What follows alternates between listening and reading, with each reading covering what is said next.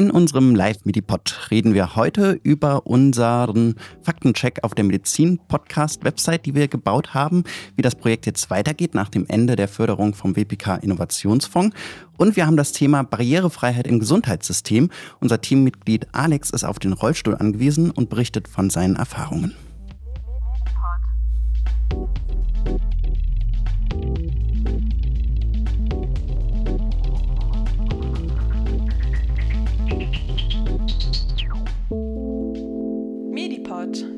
Podcast für Medizin.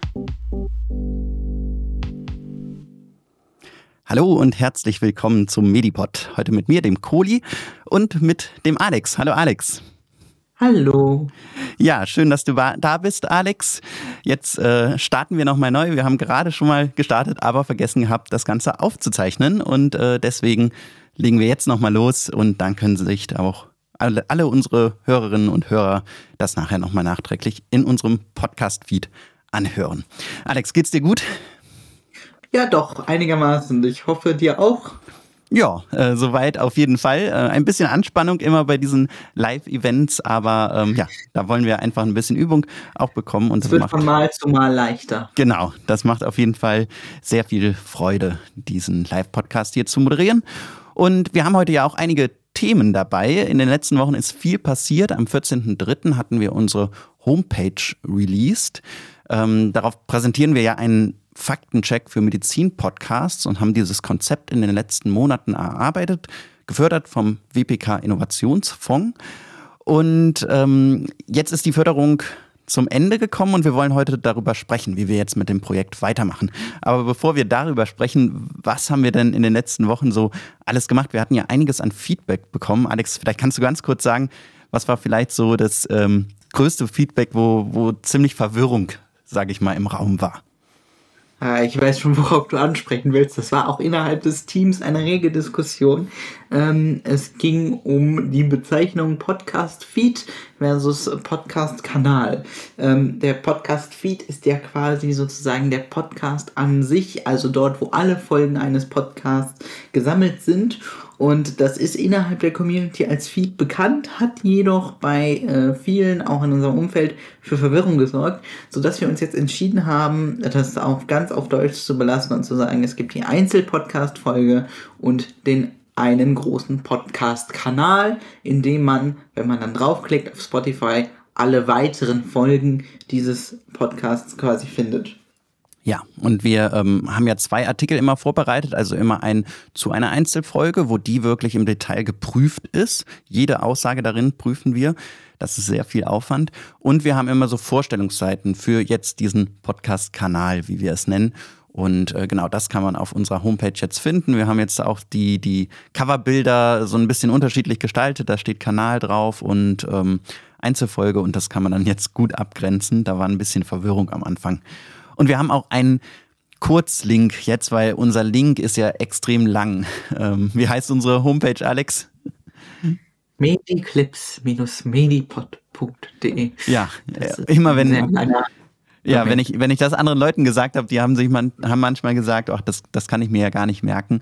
Und ähm, wir haben jetzt übergangsweise, habe ich ein paar Domains, die einfach sind, registriert. Und eine davon ist medipodcasts.de medipodcast.de klappt aber auch. Also wenn ihr das S vergesst, äh, geht beides. Und ähm, da kommt ihr dann zu unserer Homepage ganz einfach. Und wir haben selber im Team in den letzten Wochen nach einem neuen Namen für unser Gesamtprojekt gesucht. Der ist aber noch ganz geheim, Alex. Den dürfen wir heute noch nicht verraten. Ähm, und, Nein, aber so viel können wir sagen, wir haben schon mal einen. Aber ob ja. es letztendlich wie es weitergeht, äh, das steht noch nicht ganz fest. Also genau. dürfen wir noch sagen. Ja, da muss noch einiges äh, geklärt werden, markenrechtlich. Und dann wird unser äh, Projekt hoffentlich Ende Mai oder im Juni einen schönen neuen Namen haben und der passt dann zu all unseren Formaten, also unserem Medizin-Podcast Faktencheck, unserem eigenen Medizin-Podcast und auch unserem Instagram-Channel. Und da freue ich mich schon sehr drauf. Alex, wir waren auch unterwegs, wir zwei, in den letzten Wochen. Wo waren wir denn da gewesen? Wir waren tatsächlich bei in Essen bei dem sogenannten Podcamp. Das ist eine Zusammenkunft an ähm, Menschen, die Podcasts machen oder auch Menschen, die äh, in diesem Milieu arbeiten. Und ähm, das war eine ganz bestimmte Art von äh, Zusammenkunft, denn es war ein sogenanntes Barcamp. Das war für mich, ich glaube auch für dich, Coli, ein ganz neues Konzept. Ja. Ähm, es war nämlich so, dass, also es war nicht so, dass man ein festes Programm hat, so wie ich das normalerweise kannte, sondern man hat sich Tickets gekauft, ist da hingegangen und wusste erstmal nichts. Es gab erstmal kein Programm. Und dieses Programm wurde von uns, also von den Teilnehmenden selbst, am Morgen, am ersten Morgen der Veranstaltung erarbeitet. Es ging dann quasi so, dass äh, wir alle in einem großen Raum saßen und jeder, der Lust hatte, etwas äh, vorzutragen in einer kleineren oder einer größeren Gruppe, ist nach vorne gegangen, hat gesagt, ich hätte Lust, über Thema XY zu sprechen habt ihr da auch Lust drauf? Dann äh, wurde sich gemeldet und wenn es genug Leute gab, die da Interesse gezeigt haben, äh, ging man entweder in einen großen oder in einen kleinen Raum und das waren dann diese sogenannten Sessions. Die gingen immer so eine halbe, dreiviertel Stunde, manchmal auch ein bisschen länger. Und ähm, ja, da haben wir dann sozusagen erst am Tag selbst erfahren, wie das Programm abläuft. Das wurde von uns selbst auch strukturiert, also von allen Teilnehmenden. Und es war auf jeden Fall eine sehr, sehr interessante Erfahrung.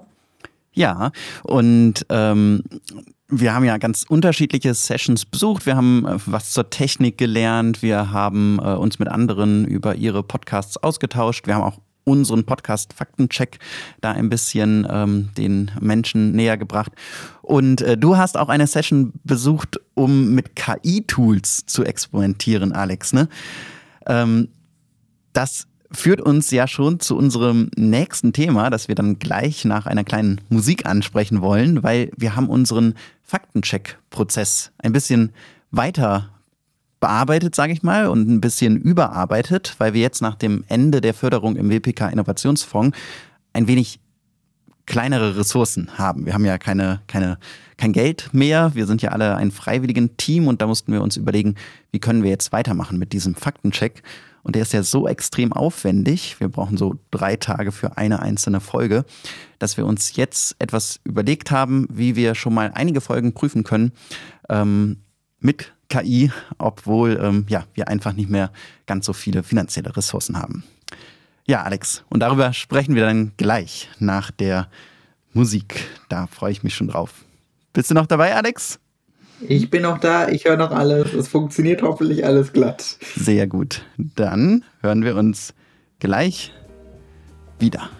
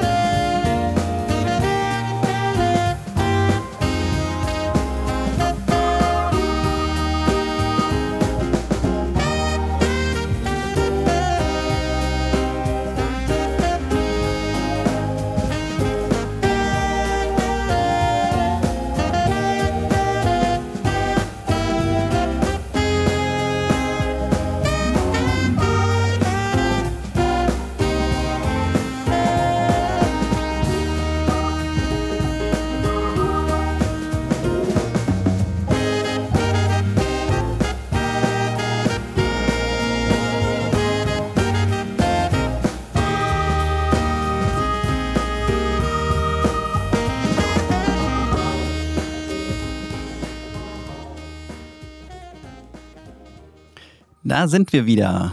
Hallo und herzlich willkommen. Hallo Alex, bist du noch dabei? Hallo zurück. Bin hoffentlich noch dabei und gut zu hören? Ja, ich höre dich. Ja, wir möchten ja heute darüber sprechen, wie wir jetzt nach dem Ende der Förderung im WPK Innovationsfonds mit unserem Projekt weitermachen. Der WPK Innovationsfonds, das ist ein Förderfonds für wissenschaftsjournalistische Projekte und da waren wir seit Oktober drin und haben insgesamt 10.000 Euro dafür erhalten, dass wir diesen Medizinpodcast jetzt habe ich mich versprochen nochmal, Medizin-Podcast Faktencheck aufbauen konnten. Und äh, das haben wir ja dann vorgestellt letzten Monat auf unserer Homepage. Am 14. März haben wir die veröffentlicht und Ende März sind unsere Fördergelder jetzt ausgelaufen. Und wir wollen natürlich mit dem Projekt trotzdem weitermachen. Wir sind ja ein Team aus Freiwilligen, die vor allem Medizin studieren oder auch andere Studiengänge haben, einem Krankenpfleger, einem Arzt, einer Ärztin, jetzt ganz frisch, die Ruth. Ähm, genau, und wir möchten in unserer Freizeit weiter an diesem Projekt weitermachen und mussten uns jetzt ein bisschen überlegen, wie können wir das weitermachen ohne die Fördergelder. Alex. Und was haben wir uns da überlegt? Auf was wollen wir uns in den nächsten Monaten konzentrieren in dem Projekt? Wir wollen uns hauptsächlich wieder mehr um unseren altbewährten Medipod kümmern. Ähm, wer hier schon länger dabei ist und uns auch gerade hört, der oder diejenige weiß auch schon, äh, damit hat ja alles begonnen und ähm, uns ist klar, dass die Prüfung solcher Folgen, so wie wir sie im Prüfprozess vorgestellt hatten, sehr, sehr lange dauert. Wie Kohli auch schon meinte gerade, dauert eine Folge ungefähr drei Tage. Deswegen haben wir gesagt, wir kümmern uns jetzt mehr um den Podcast, sprechen mehr im Podcast. Es kommen wieder mehr Inhalte auf euch zu. Gerne also freuen wir uns auch über einen Input, wenn es natürlich um inhaltliche Folgen geht. Und genau da sind wir gerade alles ein bisschen am so strukturieren, dass der Minipod wieder ins Zentrum unserer ja, äh, Arbeit rückt. Ja, also in den letzten Monaten haben wir ja nicht so viele inhaltliche Folgen gemacht, haben ja viel über das Projekt berichtet. Heute werden wir ja auch wieder inhaltlich. Im zweiten Teil unseres Live-Podcasts werden wir über Barrierefreiheit im Gesundheitssystem reden. Aber wir möchten uns nicht nur auf den Medipod konzentrieren und auf neue Podcast-Folgen, sondern wir machen auch den Faktencheck auf der Homepage weiter. Wir haben uns aber vorgenommen, uns da jetzt erstmal darauf zu konzentrieren, vertrauenswürdige Podcast-Kanäle auf unsere Seite aufzunehmen. Weil einzelne Folgen so im Detail zu prüfen, wie wir das in diesem Prüfkonzept ausgearbeitet haben, die letzten Monate, das würde halt, wie gesagt, immer eine Person drei Tage beschäftigen. Und das können wir in der Freizeit neben Studium und Beruf so nicht leisten.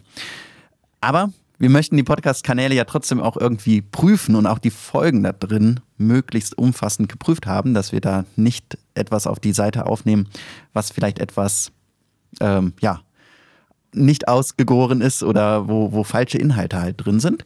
Und Alex, was haben wir uns da überlegt, wie wir diese ähm, Podcast-Kanäle onboarden können? Mit welchen Mitteln gehen wir jetzt vor? Wir benutzen ein ganzes ähm, ein ganze, also ich würde sagen, sogar mittlerweile ein Methodenfächer, aber wie wir ja schon gerade vor unserer Musik auch angeteasert haben, wollen wir auch viel mit äh, KI arbeiten. Tatsächlich ist es jetzt schade, dass äh, heute Ruth äh, nicht dabei sein kann, die sich das ja genau mit dir noch mehr überlegt hat. Ähm, aber ich würde mal sagen, ähm, zum Thema KI kann ich gleich ja noch was sagen, aber du kannst definitiv nochmal genauer erklären, wie jetzt der Prozess genau abläuft, weil auch der, selbst wenn er ein bisschen, äh, also definitiv nicht so zeitaufwendig ist wie der eigentliche Prüfprozess, ist nicht ohne. Ich lasse dir gerne den Vortritt. Ja, genau. Ich habe das mit, mit der Ruhe zusammen erarbeitet, wie jetzt genau der, äh, der einzelne Ablauf der Prüfung ist. Und zusammen mit dir, Alex, haben, haben wir schon im Coaching mit dem Media Lab Bayern, mit dem Felix, unserem Coach, ein bisschen an diesem KI-Konzept gearbeitet. Und mit ChatGPT, ähm, das ist ja momentan in aller Munde, würde ich mal sagen. Äh, fast jeder kennt das, glaube ich. Also einem, einem Chatbot, der ähm, ja inzwischen schon viele Fähigkeiten hat, haben wir da rum experimentiert, wie dieser Chatbot uns auf kritische Stellen aufmerksam machen kann. Und ähm, genau.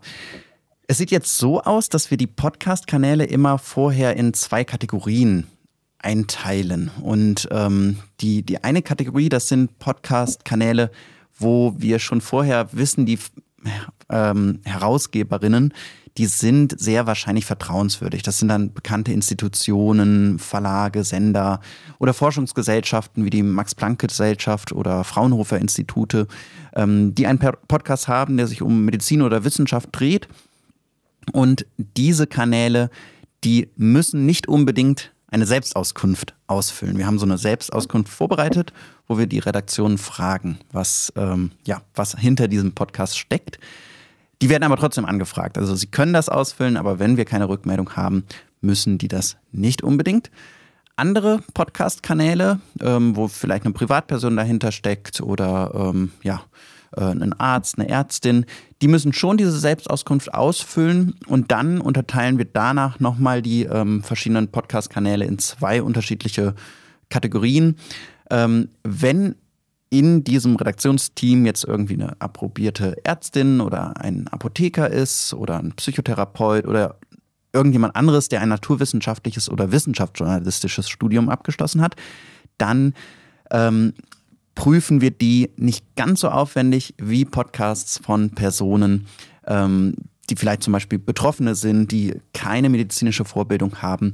Da müssen wir wirklich alle Folgen prüfen.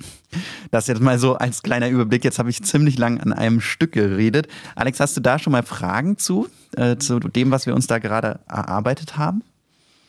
Ich denke, ich komme gut klar, ähm, auch wenn es natürlich ähm, klar Fragen geben könnte.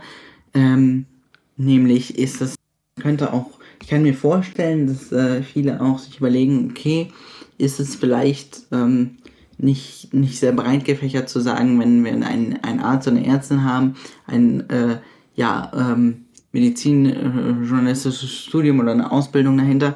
Ähm, ich glaube, das kann im ersten Moment ähm, sehr, ja, sehr breit gefächert wirken, auch, auch wenn, ähm, auch wenn wir ja sagen, dass das vertrauenswürdig ist. Aber auch da, klar, man muss keine Selbstauskunft ausfüllen.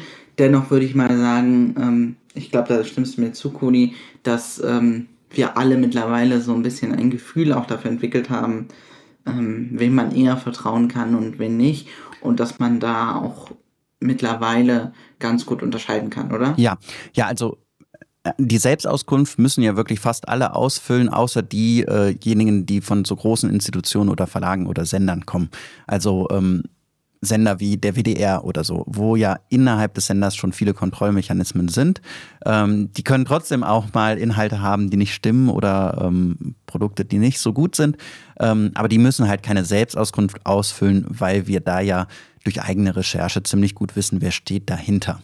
Ähm, das andere sind ja Privatpersonen, Ärztinnen und Ärzte, die müssen die Selbstauskunft ausfüllen, aber solange da eine Expertise dann im Team ist, die wir sehen durch diese Selbstauskunft, dann müssen wir das nicht ganz so intensiv prüfen.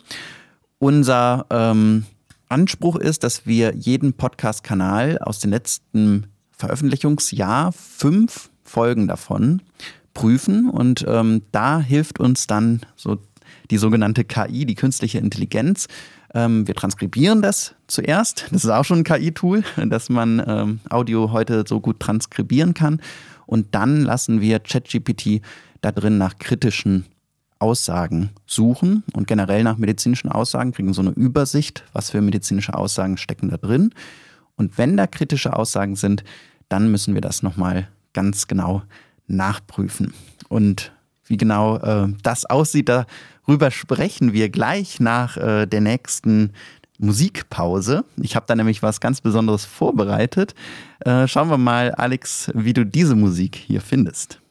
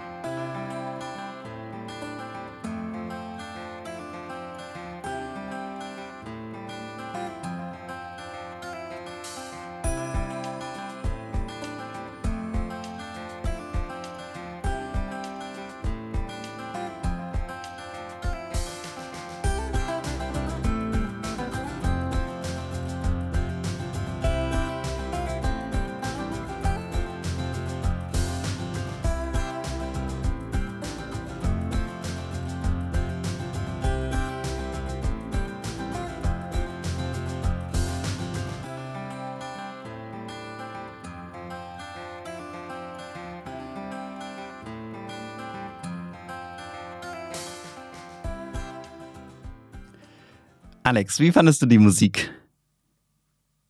Ich glaube, ich hab, ich ahne schon was. Du ahnst schon etwas, ja. Äh, der Titel äh, in unserem Ablaufplan war ja nur, nur Acoustic Peaceful.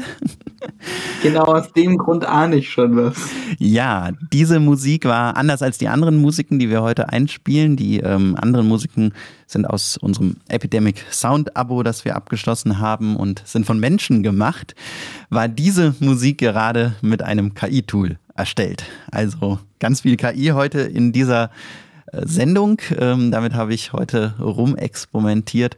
Alex, du hattest da in diesem Workshop auf dem Podcamp äh, ein bisschen so Tools kennengelernt und unter anderem dieses Musiktool, ne? Genau, das ist das sogenannte Tool Sound Raw. Ähm, und ich muss sagen, ich fand das sehr faszinierend, weil es ist quasi so, dass man, ich glaube, drei oder vier Charakteristika auswählen kann, also ähm, welches, welche Stimmung das haben soll, welches Genre es haben soll, wie schnell es sein soll. Und dann gibt einem diese KI tatsächlich ganz verschiedene Stücke, sage ich mal, Musikstücke, die aber vorher noch nie existiert haben. Also es ist wirklich jedes Stück sozusagen ein Unikat und man kann dann innerhalb des Stücks eine gewisse Reihenfolge oder äh, Reihenfolgen oder Tempi noch äh, verändern. Aber ja. es ist wirklich so, dass man da komplett ja neue Sachen erschafft. Ja, und äh, ja, hörte sich, glaube ich, ja gar nicht so, so viel anders an als die anderen Musiken, die wir heute hier im Programm haben. Und damit sind wir auch wieder bei unserem Thema, nämlich unserer KI-gestützten Analyse, die wir uns überlegt haben. Natürlich sind diese KI-Tools noch alle nicht komplett perfekt, noch nicht äh, super gut ausgereift, aber können immer mehr. Das haben wir in den letzten Monaten, glaube ich, alle äh, in den Medien oder auch selbst erfahren. Und ähm, in den Experimenten, die wir zusammen mit unserem Coach Felix vom Media Lab Bayern gemacht haben, konnte ChatGPT schon ziemlich gut diese medizinischen Aussagen in den Transkripten erkennen. Und das hilft uns einfach äh, in unserer Arbeit enorm, ähm, weil wir jetzt momentan nicht die Ressourcen haben, jede Aussage selbst zu prüfen, screenen wir jetzt sozusagen die Transkripte auf gefährliche Aussagen. Und wenn wir eine möglicherweise gefährliche Aussage da finden, dann ähm, recherchieren wir die nochmal genauer nach. Gleichzeitig hören wir aber auch mindestens zwei Menschen aus unserem Redaktionsteam die Folge nochmal durch und wir haben ja alle ein, eine äh, medizinische Vorbildung, also sind mindestens Medizinstudierenden auch schon in höheren Semestern oder Ärztinnen und Ärzte. Und wenn uns da beim subjektiven Durchhören auch noch irgendetwas Kritisches auffällt, dann werden wir das auch nachrecherchieren. Also wir verlassen uns nicht nur auf die KI. Das wäre äh, sicherlich zu äh, blauäugig, denke ich, ne, Alex? Ich würde sagen, schon, auch wenn ich es schon echt krass finde, was mittlerweile möglich ist und wie, wie gut das ChatGPT dann auch macht, wenn man ihm genaue Anweisungen gibt. Aber ja. ganz drauf verlassen würde ich mich auch nicht. Nein, da, das äh, kann man nicht.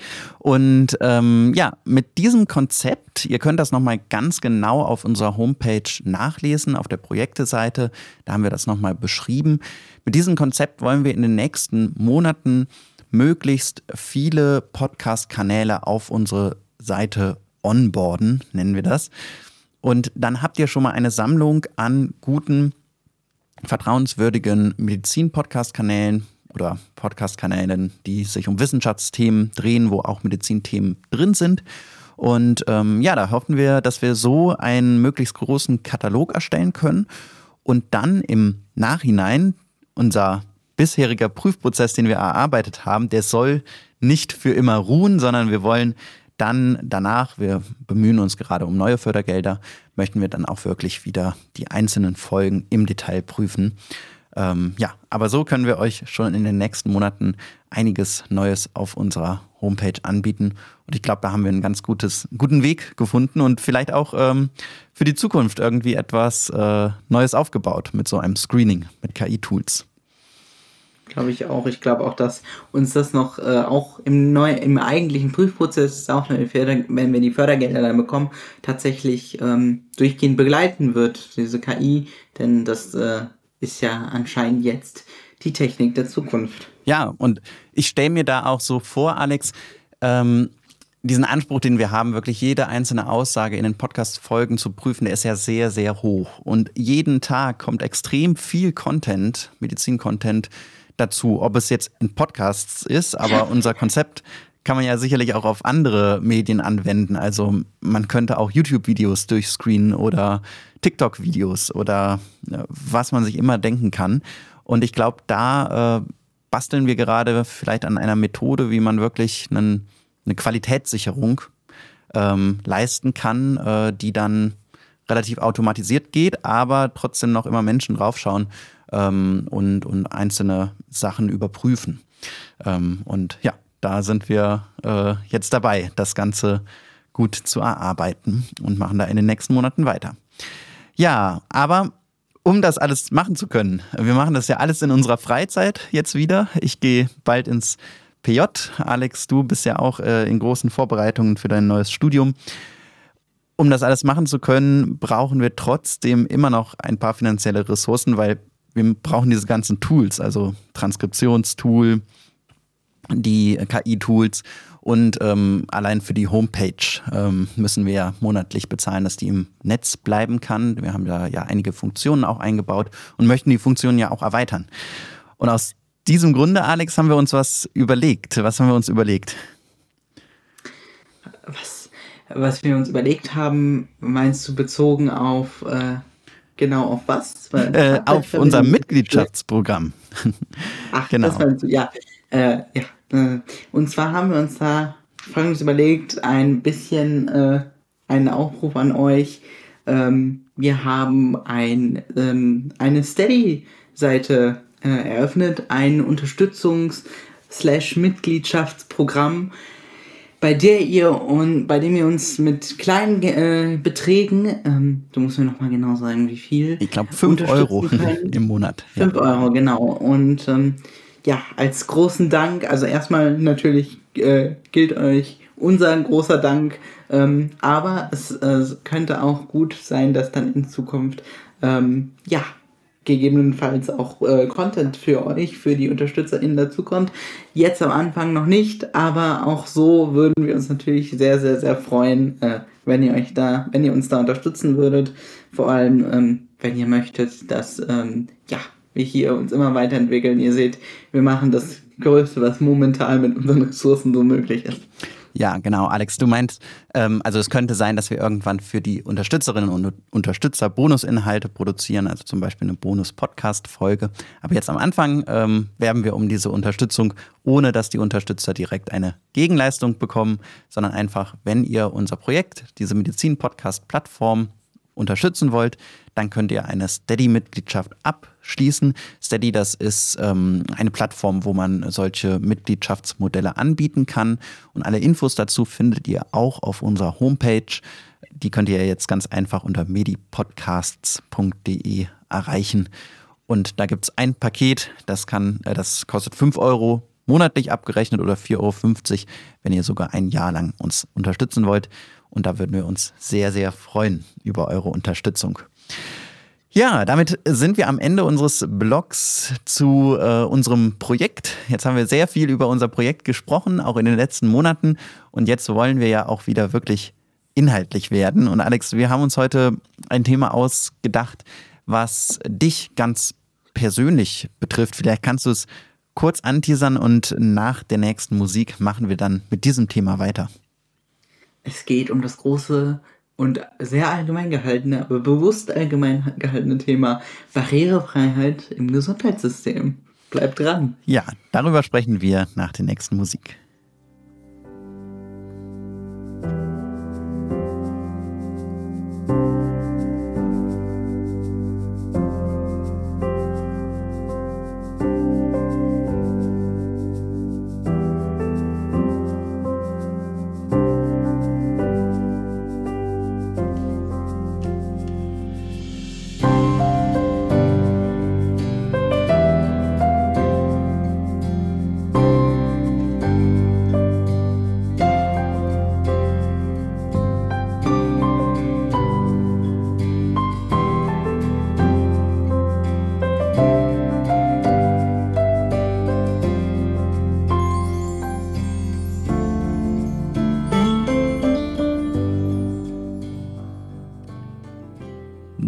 Das war jetzt keine KI-Musik, das war wieder richtige Musik.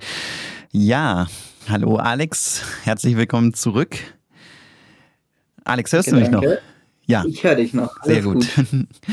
Wir sind uns ja heute remote zugeschaltet. Alex in Düsseldorf, ich in Köln und wir möchten heute sprechen über das Thema Barrierefreiheit im Gesundheitssystem, weil Alex arbeitet in unserem Team mit, ist aber auf den Rollstuhl angewiesen und hat deswegen einige Erfahrungen damit gesammelt, wie es ist, im Rollstuhl zu sitzen und ja, äh, einmal ins Krankenhaus zu müssen oder zum Arzt, zur Ärztin zu müssen. Alex, vor welche Herausforderungen stellt dich das manchmal? Ich glaube, die größte Herausforderung, wenn ich das mal so zusammenfassen müsste, wäre einfach, wären einfach wirklich Treppen oder enge Räume. Also ganz, ganz stumpf und stupide hergesagt. Ähm, ich musste einmal zum Arzt und ähm, ich war in Köln und mir ging es äh, nicht sehr gut. Ich bin mit 40 Grad Fieber aufgewacht ähm, und wollte direkt zu einem, zu einem ja, Allgemeinmediziner oder Allgemeinmedizinerin. Und da ich ja in Köln war, ähm, bin ich ja zur nächstbesten Praxis gegangen ähm, und habe dort, die war nicht weit entfernt, und habe dann dort geklingelt und dann hieße es, ja, es tut uns leid, wir können sie leider nicht aufnehmen, weil ähm, unsere Praxis befindet sich in der ersten Etage eines Altbaus ohne Aufzug mit Wendeltreppe. Okay, ja, da, natürlich, ja. da denkt man heute eigentlich, dass äh, die meisten Praxen barrierefrei sein sollten, weil ja auch so viele ältere Menschen eigentlich behandelt werden müssen. Ähm, trotzdem. Richtig, das ist, das ist der Punkt. Es so viele Rollatoren und Rollstühle und sonstige Wegen. Das ist, wird nicht immer bedacht. Ja, deine Erfahrung. Ähm, vielleicht äh, kannst du so ein bisschen abschätzen, war das jetzt eine Praxis oder ist dir das im Leben, du sitzt, bist ja auch schon länger auf den Rollstuhl angewiesen, ähm, ist dir das schon häufiger passiert, dass es keine barrierefreien Praxen gab? Es ist mir leider schon häufiger passiert, ähm, sei es auch nur, dass es eine Stufe zum Eingang gab. Und natürlich gibt es, wenn es gerade nicht um Corona geht, immer Leute, die helfen. Warum betone ich das so sehr mit Corona? Denn zu den Zeiten, wo mich das damals getroffen hat mit der Praxis, von der ich gerade erzählt hatte, ähm, wusste ich nicht, ob ich Corona hatte. Und es war natürlich mitten in der Pandemie. Und da durfte tatsächlich keiner rauskommen und mir helfen. Das heißt, selbst wenn da nur eine Stufe gewesen wäre, ähm, wäre keiner da gewesen, um mir zu helfen. Und äh, sage ich mal so im Normalfall finden sich zweimal Menschen, die helfen, aber auch das kann ja eigentlich nicht die Regel sein. Ich kann mich nicht darauf verlassen, dass immer Menschen da sind. Mhm. Da könnte man jetzt überlegen, naja, in Köln vielleicht eher schon, weil Köln ist eine Großstadt und da sind viele Menschen, aber das ist natürlich auch nicht überall so. Ja, und ähm, ja, du, du hast schon gesagt, also die Corona-Zeit, die war für dich wahrscheinlich auch dann wirklich nochmal schwieriger als, als die Zeit vielleicht vorher oder nachher. Ähm, weil dann, weil du nicht so viel Hilfe haben konntest, weil einfach alle Leute so viel Abstand gehalten haben? Ja, ungefähr so. Oder vor allem, weil natürlich auch die Personen, die jetzt im Falle der Praxis geholfen hätten, also das Personal, gesagt hat, wir dürfen nicht mit einem potenziellen ähm, Corona-Fall in Kontakt kommen, ähm, bis er halt nicht negativ getestet ist. Oder bis man halt nicht Gewissheit hat. Gibt es denn irgendwelche Unterstützungsangebote? Also du hast ja dann auch in Köln alleine gelebt für Menschen im Rollstuhl, die jetzt gerade zu einem Arztbesuch müssen, ähm, also das, das ist ja wirklich äh, ja was Dringendes. Ähm, Gibt es da irgendeine Unterstützung, die du da anfordern kannst? Äh, schwierig zu sagen. Natürlich gibt es Fahrdienste und auch Tragedienste und ich war auch froh, ähm, ja, dass ich immer quasi auch familiäre Hilfe hatte. Ich glaube aber in solchen Momenten, das große Problem ist da, dass ähm, man quasi, ähm, wenn es einem schlecht geht, das passiert ja meistens äh, von, von einer Sekunde auf die andere. Man, man plant ja seinen Arztbesuch nicht Tage im Voraus meistens, sage ich mal, es sei denn, es ist irgendein Routine-Kontrolltermin oder sowas. Und wenn man natürlich an dem Morgen mit Symptomen aufwacht, dann kann man schwer den Fahrdienst oder den Tragedienst rufen, denn die brauchen mindestens einen Tag Vorlauf. Okay, also da gibt es keine, ähm, ja, äh, Services, die sozusagen immer ähm, on demand verfügbar wären. Also da muss man sich schon äh, einen Tag mindestens vorher anmelden. Genau, und natürlich gibt es den Krankenwagen, aber das ja, ist dann den ruft natürlich man, mit anderen Problemen wieder verbunden. Ja, den ruft man ja nicht, äh, nicht gerade für, für kleinere Sachen. Ja, Alex, gibt es denn ähm, Ärztinnen und Ärzte, die irgendwie besonders spezialisiert darauf sind, Menschen mit einer Gehbehinderung zu behandeln? Ja, es gibt natürlich die, ähm, also die meisten Menschen, die eine körperliche oder ja, körperliche äh, Beeinträchtigung haben, Behinderung haben, die landen wahrscheinlich früher oder später bei der Orthopädin oder bei dem Orthopäden. Mhm. Ähm, so auch bei mir der Fall. Da war ich ganz lange in der Kinderorthopädie, natürlich mittlerweile nicht mehr. Es gibt aber auf jeden Fall, sage ich mal, spezielle Kinderorthopädie-Kliniken, zum Beispiel die in Aschau im Chiemgau in Bayern. Da war ich über 16 Jahre lang Patient. Ähm, die spezialisieren sich dann doch auch auf ähm, man jetzt nicht die typischen äh, ja Beinbruch, äh, Hand oder sonstige ähm, sonstige ja Probleme, sondern eher halt dann auch auf wirklich etwas, was vielleicht angeboren ist oder was halt eine, eine ja schwergradige Behinderung ist. Okay.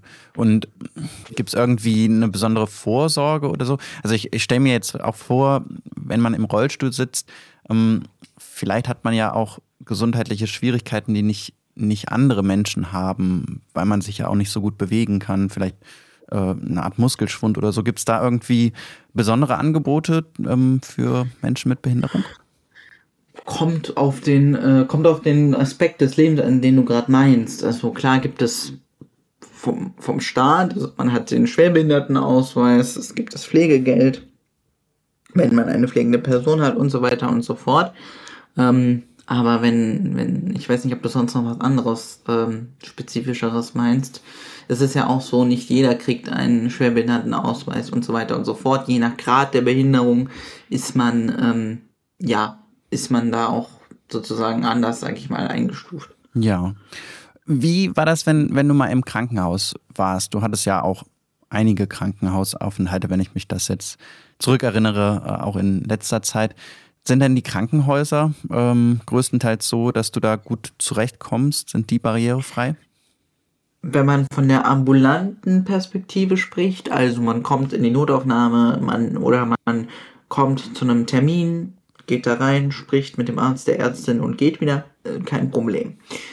Äh, zumindest meistens. Also ich hatte da bis jetzt noch keine schlechten Erfahrungen, besonders nicht in, in den Unikliniken. Ähm, wenn es aber um stationäre Aufenthalte geht, das heißt, wenn es um eine geplante Operation geht, wenn man einen längeren Aufenthalt plant, da sieht das dann noch je nach Krankenhaus sehr unterschiedlich aus. Also ich war ähm, in unterschiedlichen Krankenhäusern schon und da gab es alles, von großen Zimmern mit eigenem barrierefreiem Bad bis hin zu äh, ja ganz normales, sehr kleines Zimmer ohne Bad, ohne eigenes Bad, wo man quasi, wenn der Rollstuhl im Gang stand, eigentlich gar nicht mehr zum Patientenbett äh, kommen konnte. Also es war so, dass hm. ich den Rollstuhl dann quasi da hingestellt habe, um mich umzusetzen und wenn man, also auf das Bett, und wenn man den Rollstuhl da nicht wegbewegt hätte, dann hätte das Pflegepersonal oder äh, ja, die, der Arzt oder die Ärzte gar nicht quasi an mich ran, wäre gar nicht an mich rangekommen. So. Hm. Okay, also ist es häufig gerade auch äh, die Größe der Zimmer oder die Größe des Badezimmers, das dann ja. nicht so ausgelegt ist, dass das Menschen, die im Rollstuhl sitzen und dass die da behandelt werden können. Und natürlich auch, und vielleicht ist das auch Meckern auf hohem Niveau, aber ich finde, das gehört auch dazu, ja, man, wenn man im Krankenhaus liegt, auch für längere Zeit, ich war letztens, also was heißt letztens, aber vor ein paar Monaten auch länger im Krankenhaus, ähm, wenn man dann dort ähm, sich pflegt, sich wäscht und halt ein bisschen was vor Normalität haben möchte, dann will man sich vielleicht auch mal im Spiegel sehen, dann will man sich mal die Haare kämmen können. Naja, geht alles nicht, die Spiegel hängen zu hoch. Man kann die nicht runterhängen. Man kann fragen, ob jemand einen Handspiegel hat oder sonst was. Oder man bittet halt jemanden, ne, einem die Haare zu kämmen, zu richten, was auch immer. Das sind halt Kleinigkeiten, darüber wird nicht nachgedacht. Und ja, mhm. es ist nicht essentiell. Aber wenn man schon mal länger dort ist, warum eigentlich nicht? Okay, ja, das stimmt. Äh, da gibt es so viele Sachen, ähm, die man, glaube ich, gar nicht sieht, wenn man, wenn man nicht betroffen ist. Ich habe das auch, ähm, als ich mit dir unterwegs war nach Essen, habe ich natürlich zu dem Podcamp, ähm, von dem wir eben berichtet haben, habe ich natürlich auch viele Situationen erlebt, wo, wo ich vorher gar nicht drüber nachgedacht hätte, wie wo du sagst, die, die Spiegel sind zu hoch, ähm, als wir uns ein Brötchen gekauft haben oder so, dass dann auch die, der Tresen viel zu hoch ist, äh, dass du da bezahlen könntest oder so. Ähm, also ja, das sind viele Kleinigkeiten im Alltag, die dich immer wieder ja, einschränken auch, ne? Ja, aber man lernt damit zu leben und die Leute sind sehr hilfsbereit. Nicht immer, aber meistens.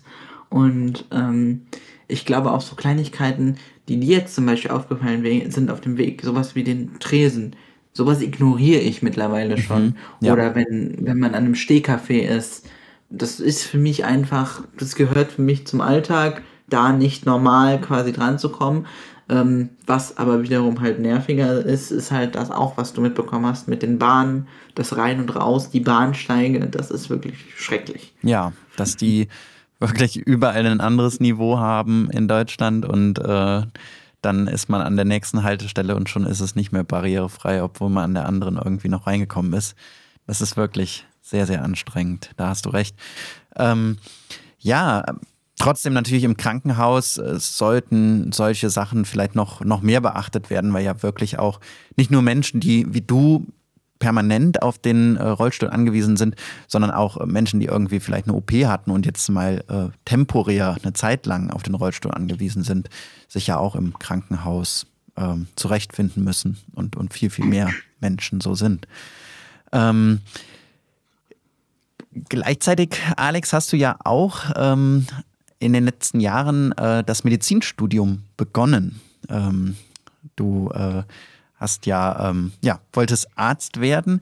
Und ähm, wir werden gleich noch ein bisschen darüber sprechen, welche Herausforderungen und Schwierigkeiten du da auch begegnest bist mit diesem Studium.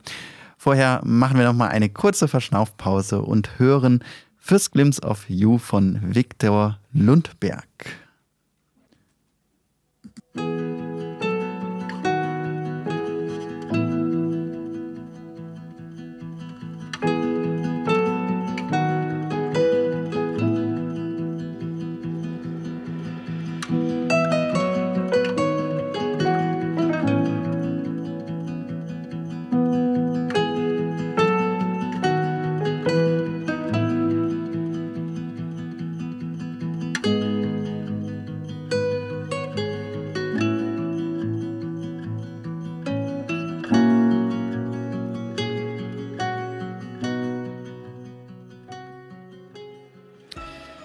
Wir sprechen heute über die Barrierefreiheit im Gesundheitssystem und auch die Barrierefreiheit beim Medizinstudium. Denn auch da hat unser Teammitglied Alex die letzten Jahre Erfahrungen gemacht. Alex, du hattest ein Medizinstudium begonnen und ähm, ich habe ja schon mal jetzt in der Podcast-Folge erwähnt, du bereitest dich gerade auf ein neues Studium vor. Ähm, was steht jetzt als nächstes bei dir an, Alex?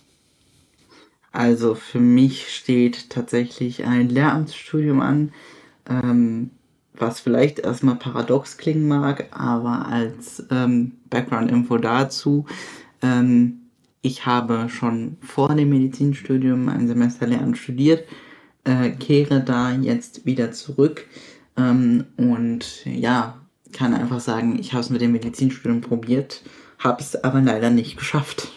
Ja, und darüber möchten wir heute ein bisschen sprechen, welche Herausforderungen es da wirklich gibt für Menschen, die ähm, eine körperliche Behinderung haben.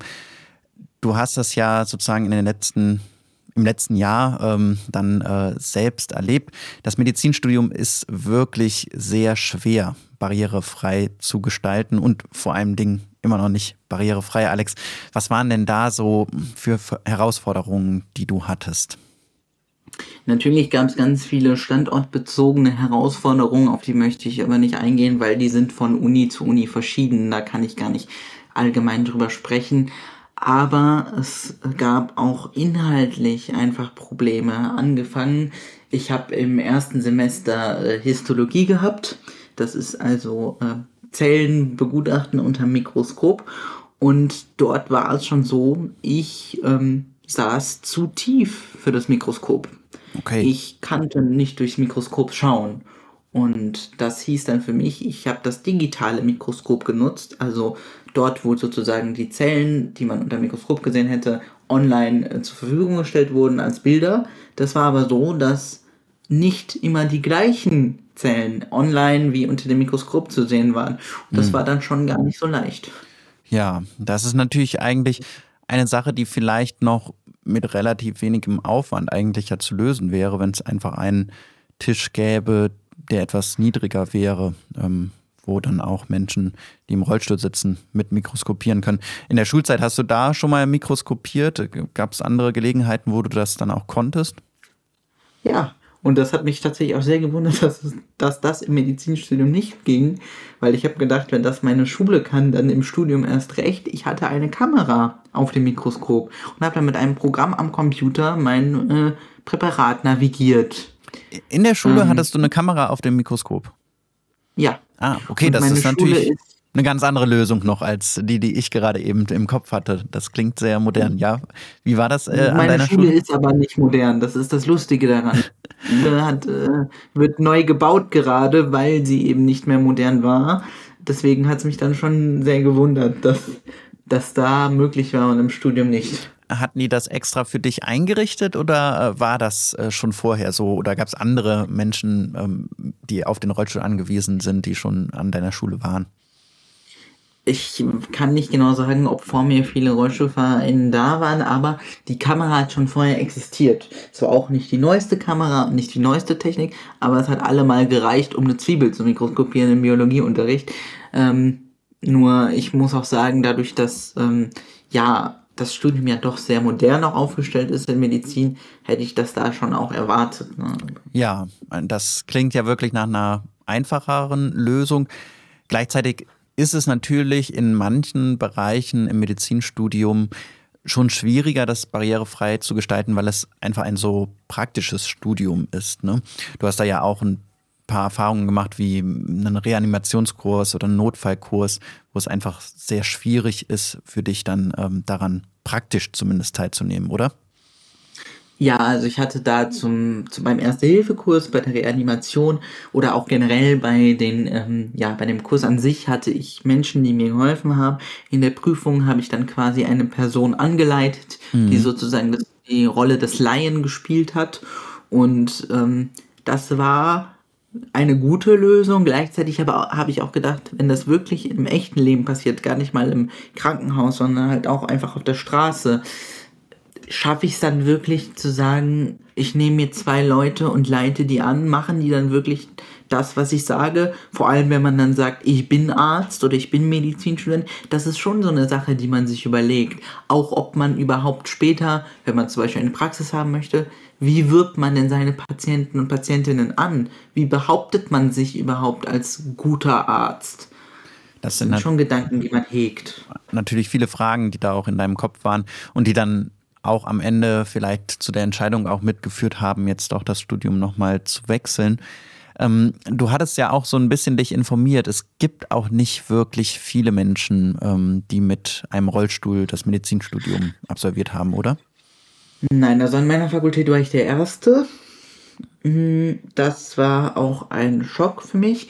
Ich habe auch das Gefühl, dass die meisten Menschen, die im Rollstuhl sitzen und Mediziner oder Medizinerinnen sind, ähm, erst später im Leben an den Rollstuhl gebunden wurden. Mhm.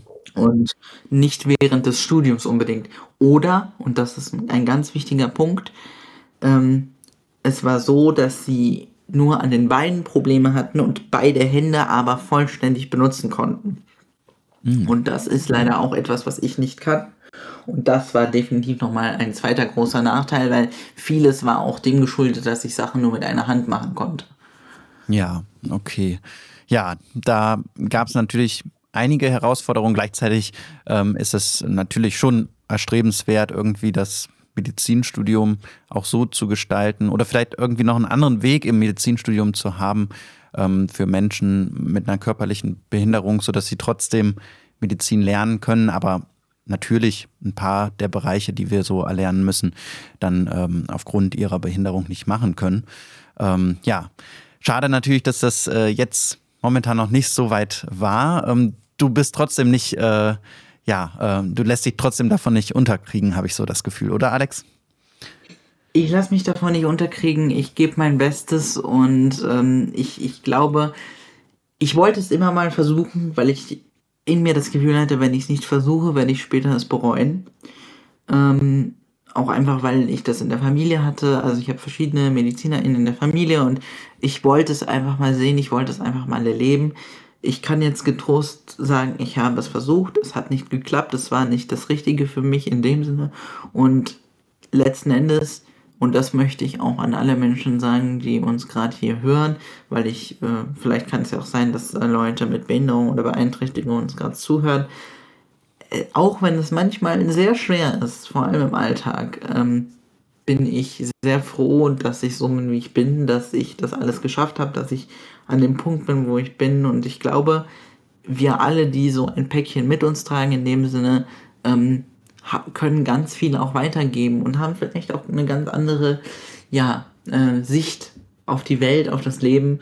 Und die ist schon einzigartig und ähm, da bin ich auch tatsächlich sehr froh drum, die zu haben. Ja, und damit äh, bereicherst du auf jeden Fall die Welt und auch unser Team. Ähm, genau, ich habe auch sehr, sehr viel gelernt jetzt im letzten halben Jahr, seitdem du in unserem Team bist, ähm, über das Leben mit einer körperlichen Behinderung und welche Herausforderungen es da wirklich gibt, welche Probleme es in, in unserer Gesellschaft gibt, ähm, dass du nicht so gut im Alltag manchmal zurechtkommen kannst, wie das eigentlich ähm, ja doch wünschenswert wäre. Und ähm, ja, trotzdem kannst du so diese Begeisterung und diese Liebe zur Medizin ja jetzt noch weiter auch in, in unserem Projekt weiter mit reinbringen. Du bleibst ja auch uns erhalten und ähm, hast ja einfach auch durch deine körperliche Behinderung viel Erfahrung auch mit Medizin gemacht. Ähm, und das kannst du hier auch gut weitergeben. Ne? Genau, zum Glück oder leider, je nachdem, wie man es sehen möchte. Ähm, aber ich bin trotzdem sehr froh, euch erhalten zu bleiben, dem Medipod erhalten zu bleiben. Ich freue mich auf sehr viele weitere inhaltliche Folgen und äh, hoffe auch trotz oder äh, auch wegen des neuen Studiums da vielleicht eine ganz andere Perspektive auf alles geben zu können. Ja, vielen Dank dir, Alex, für diesen ganz persönlichen Einblick. Das war jetzt wirklich heute erstmal nur eine ganz persönliche Sicht vom Alex äh, auf dieses Thema und seine Erfahrungen. Wir würden da aber auch gerne nochmal dran anschließen und auch ein bisschen recherchieren oder auch andere Erfahrungen hören. Also wenn uns jetzt auch Menschen zuhören, zum Beispiel mit einer körperlichen Behinderung, die Erfahrungen gemacht haben, die sie schildern möchten, äh, dann schreibt uns gerne. Den Kontakt findet ihr auf unserer Homepage. Ähm, geht einfach auf medipodcasts.de und da gibt es eine Kontaktseite und dann könnt ihr uns auch kontaktieren. Und wir machen bestimmt im Verlauf dieses Jahres, Alex, nochmal eine Folge zur Barrierefreiheit im Gesundheitssystem oder generell auch unserer Gesellschaft, wo wir nochmal auf ein paar Punkte genauer eingehen können. Sehr, sehr gerne. Ja, damit sind wir schon fast am Ende unserer Stunde hier angekommen. Vielen, vielen Dank, Alex, dass du heute Abend mit dabei warst, obwohl du wahrscheinlich schon ein bisschen erschöpft bist heute, ne? Alles gut, ich habe es gut überstanden, mir ist es wert und es ist immer noch mein Herzensprojekt. Ich habe sehr viel hier reingesteckt, deswegen mache ich das sehr, sehr gerne. Bin auch vielleicht nächsten Monat gerne mit noch anderen aus unserem Team wieder dabei. Also wir hatten das ja geplant, monatlich einen Live-Minipod zu machen. Ja. Ähm, das würde mich auf jeden Fall sehr freuen. Ja, das wollen wir jetzt wirklich regelmäßig machen. Wir versuchen das einmal im Monat. Ich muss sagen, das ist schon äh, wirklich eine Herausforderung, ist auch viel Vorbereitung. Äh, man muss äh, den Ablauf äh, schreiben, die Musik raussuchen. Ich glaube, beim nächsten Mal mache ich ein bisschen weniger Musik. Wir hatten echt viel Musik. Ich glaube, wir können beim nächsten Mal auch ein bisschen mehr noch sprechen. Aber ähm, Worüber wir heute alles gesprochen haben, nochmal kurz als Rückblick, das war ja einfach, wie es jetzt weitergeht mit dem Medizin-Podcast. Faktencheck auf unserer Homepage und danach das Thema Barrierefreiheit im Gesundheitssystem. Und wir haben ja auch unser Mitgliedschaftsprogramm angesprochen und da kann ich nochmal euch ganz, ganz herzlich äh, dazu motivieren. Schaut auf unsere Homepage, da findet ihr das Mitgliedschaftsprogramm und unterstützt uns doch gerne, damit unser Projekt so weitergehen kann und dass wir noch einige Podcast-Folgen, einige Podcast-Kanäle prüfen können und auf unsere Homepage drauf äh, präsentieren können. Da würden wir uns sehr, sehr freuen. Und ich mache in den nächsten Wochen eine kleine Pause erstmal. Alex, du bist ja äh, trotzdem weiter auch am Start. Ähm, ich gehe ja dann ins PJ im, im Mai und da schnaufe ich nochmal durch. Aber im Mai hören wir uns dann schon wieder. Ich kann auch schon verkünden, der nächste Live-Medipod ist geplant an einem Mittwoch im Mai. Ich guck mal kurz. Das ist der 17. Mai. Da wird es den nächsten Live-Medipod geben. Dann hören wir uns wieder. Und Alex ist dann vielleicht auch mit dabei. Ja. Sehr, sehr gerne. Möchtest du noch etwas an die Hörerinnen und Hörer richten? Was kann man noch sagen? Ähm, Mitte April. Ähm, ich hoffe, ihr hattet auch schöneres Wetter als wir hier in Düsseldorf und Köln. Hier hat es geregnet. Äh, das ist zwar jetzt nicht aktuell für die, die uns später hören, aber genießt die Sonne, die hoffentlich rauskommt, die die Folge auch im Podcatcher hört, auf Spotify hört. Und äh, ja, ich freue mich sehr auf nächsten Monat. Ja, und damit sage ich auch Tschüss und vielen Dank, dass ihr alle dabei wart. Bis zum nächsten Mal. Euer Kohli. Bis dann.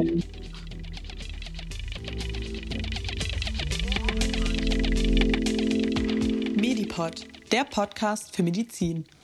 Und noch mehr Medizin-Content auf unserem Instagram-Channel Mediclips. Schaut gerne einmal vorbei.